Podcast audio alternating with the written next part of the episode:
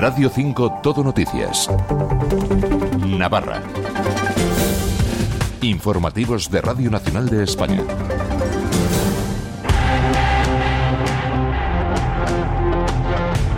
El vestuario. Edición Navarra.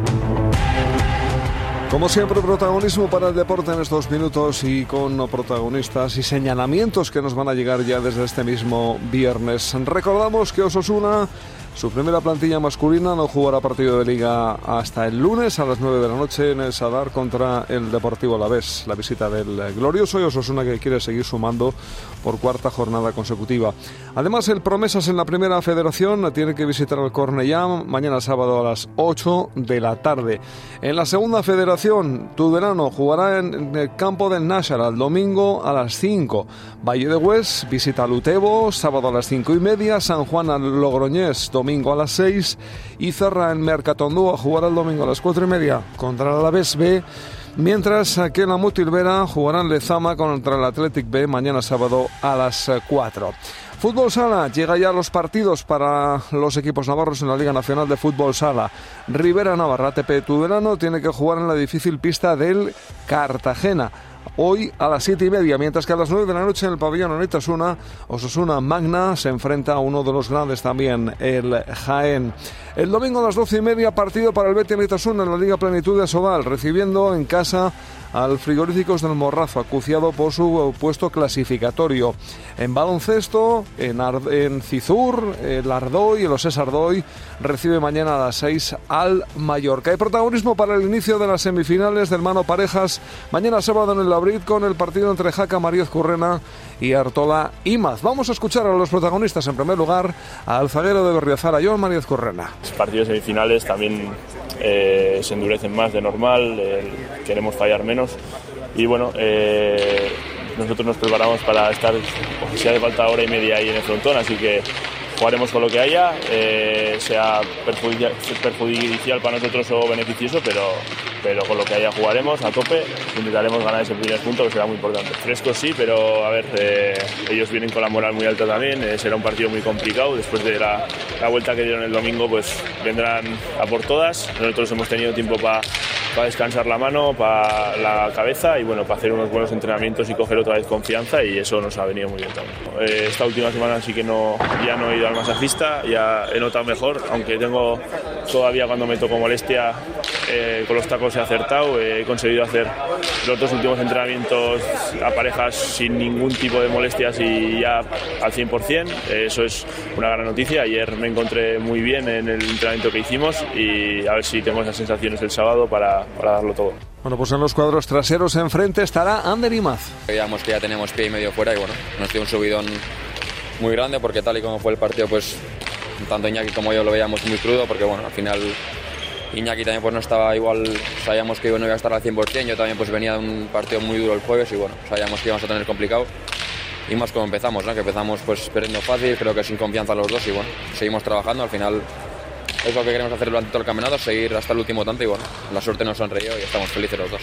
Mañana esto en el Abril, el domingo en el Hogueta de Vitoria, también partidazo Altuna Martija contra Echeverría Zabaleta. Escuchamos en primer lugar al mago de Amezqueta Joaquín Altuna. Hemos llegado, que no es poco, al final cuando llegas es importante también cómo llegas, pero bueno, llegamos sin molestias, con, con buenas sensaciones y, y, bueno, estaba claro que teníamos que crecer porque estuvimos ahí en la cola y, y todo lo que hiciésemos, lo teníamos que hacer para arriba y, bueno, creo que los dos llegamos en un, buen momento y, creo que hay las otras tres parejas son muy buenas, muy competitivas y creo que no valdrá con, con hacer bueno, pues habrá que poner todo para ganar, arropado por un Julen Martija que va de menos a más en el campeonato. Siempre dicen que el punto más importante es el segundo, pero yo creo que el primero es importantísimo. Al final, si empiezas ganando, eh, vas con otra confianza, tienes luego otra oportunidad tercera y aquí hay que empezar ganando, siempre lo he dicho y es importantísimo. Entonces, bueno, el domingo es un partido que hay que ganar como sea, eh, llegamos bien, pero ellos también están muy bien. Entonces, pues bueno, eh, a ver si podemos conseguir al principio un poco de ventaja que nos vendrá bien. Bueno, pues enfrente van a tener a la pareja navarra formada por Pello Echeverría y José Javier Zabaleta, aspirantes desde el principio a la chapela. Han tenido altibajos en el campeonato, pero llegan en principio en buen momento. Pello Echeverría también aprendiendo de lo que fue la derrota en la final que disputó individual.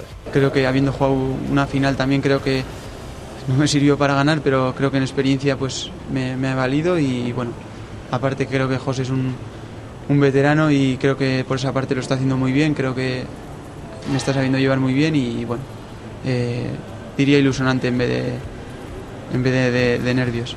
Creo que ha sido un buen campeonato, ¿no? Eh, hemos tenido partidos que, que, no, que, no, nos han salido las cosas, pero, pero en general, cogiendo todo el campeonato, creo que, creo que hemos funcionado como pareja, que, que hemos hecho buenos partidos y lo que te digo, ha habido algunos partidos que, que bueno, que ya están olvidados y, bueno, diría que ha sido un campeonato correcto. Bueno, liguilla de semifinales del Parejas, tres partidos, todos son absolutamente decisivos. Inician ya con ese Jaca María Curren Artolaí mañana en el Abril, el domingo en el Hogueta de Vitoria, el citado Altuna Martija contra Echeverría Zabaleta. Hoy el tiempo de los protagonistas lo vamos a dedicar a hablar con Waterpolo Navarra, que bueno, este año todavía no habíamos tenido ese contacto. Empezaría, o tenía que empezar, mejor dicho, la fase por el ascenso este fin de semana, inminente fin de semana, con un partido que iba a enfrentar a Waterpolo Navarra y a Helios, pero que no se va a poder celebrar por aquello de los efectos de las riadas que han afectado mm, tanto a la piscina de la malla donde juega Waterpolo Navarra como también eh, pensando en un posible eh, eh, alteración del orden de los partidos como la de Zaragoza del Helios que se encuentra precisamente junto al río Ebro. Pero es tiempo para hablar de lo que ha sido la temporada y lo que todavía queda de Waterpolo Navarra. Manuel Silvestre, ¿qué tal? Muy buenos días. ¿Cómo estáis? Buenos días. Bueno, con esa salvedad que, os va a evitar, ¿no? Empezar, eh, bueno, mm, no sé si trastoca mucho o poco, porque eh, cuando uno ya se mentaliza que, de repente le hagan esperar, bueno, pero es, lo que hay, ¿no? ¿no? No se va a poder jugar. Sí, sí, no se puede y ya está. No, no, no, ya nos ha pasado más de una vez, o sea que, que, bueno, a, a esperar el día y ya está, porque hay que cambiarlo. Helios, Montjuic, Molina y Premia, rivales en la fase de ascenso. Mm, con dos de ellos os acabáis de enfrentar en la Copa Federación el pasado fin de semana. Eh, no, fueron buenos resultados, pero bueno, ahí están esos dos partidos con, con Montjuic y Helios. Eh, ¿cómo, llega, ¿Cómo va a llegar Waterpolo Navarra? Porque la temporada ha tenido sus altibajos, ¿no? Eh, en general, corrígeme si, si no voy bien encaminado.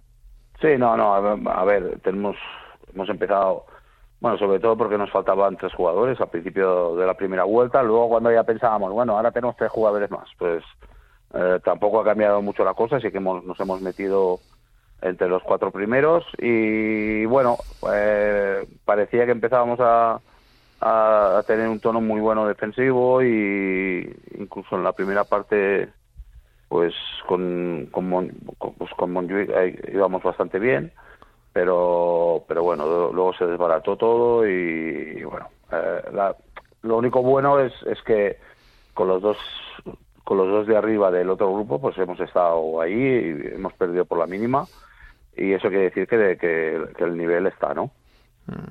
luego el carácter competitivo que siempre se le presupone al equipo lo va a tener en esta fase de ascenso Sí, sí, eh, eso por supuesto, ¿no? Eso lo, vamos a luchar y, y, y esperemos sobre todo hay, hay, demasiados fallos de, de, de diría yo, de, juveniles o cosas así, porque son son tonterías, son, son tonterías que nos meten unos goles a veces que dices, con lo que nos cuesta meter un gol, después lo regalamos atrás en, eh, ya te digo, íbamos 5-0 en la primera parte y, nos remontaron un partido por porque ahora me relajo y dejo chutar el de 5, porque ahora le regalo una falta en 5 metros a, al jugador al, jugador más bueno de ellos, cosas así, ¿no? Y entonces, entonces eh, eh, llega un momento que, que, lo explicas que si no le, no cogemos solidez defensiva o por lo menos solidez en, en, todo el juego de decir, bueno, que parezcamos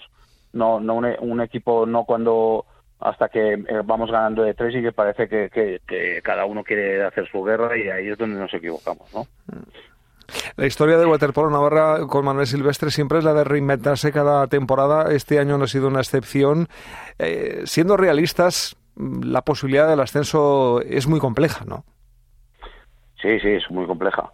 Lo que pasa es que sí que es verdad que el año pasado cuando cuando tuvimos cuando entramos en la fase de ascenso teníamos que ganar los ocho los ocho partidos para meternos y, hicimos siete me parece que hicimos ocho de siete siete de ocho vaya hicimos siete de ocho y estábamos ya en el puntito que el último partido si lo ganábamos estábamos dentro ¿eh? o sea eh, después nos pasa eso no que también tenemos una una preparación muy corta. Bueno, lo que es semana a semana, pues entrenamos muy muy poquito, porque son cinco horas a la semana, eso es muy poco. es muy poco, solo cualquier equipo, pues en, dos días ya nos han cogido todo todo y, todo lo que entrenamos en una semana. Y hay jugadores que trabajan que a lo mejor entrenan tres horas y media. Entonces, eh, cuesta mucho más, tiene mucho más recorrido preparar todo esto y, y que se y que cojamos un digamos un, un sistema pues que sea sólido, que, eh, que, que, no cuando ya tienes muchas horas y puedes trabajar todo, contraataque, la, la técnica, o sea, hay, muchas cosas que pasamos por alto porque no puedes, o, consigues, consigues eh, coger un, un, ritmo, un ritmo de, partido en entrenamientos, te gastas dos días en partidos de entrenamientos con, con mucho, con mucho ritmo y con poco descanso y casi, casi sin cambios, o es imposible que después llegues el sábado y estés a la altura de los demás, ¿no? Asumes con resignación esa precariedad con la que siempre has tenido que trabajar, pero es, es, lo que hay, ¿no? Eh, como se suele decir. Bueno, sí, es lo que hay, pero pero mira, para que te hagas una idea, los cadetes, siempre, ahora pongo el ejemplo de los cadetes del, del, del Caballa, de Ceuta. Entrenan tres horas cada día.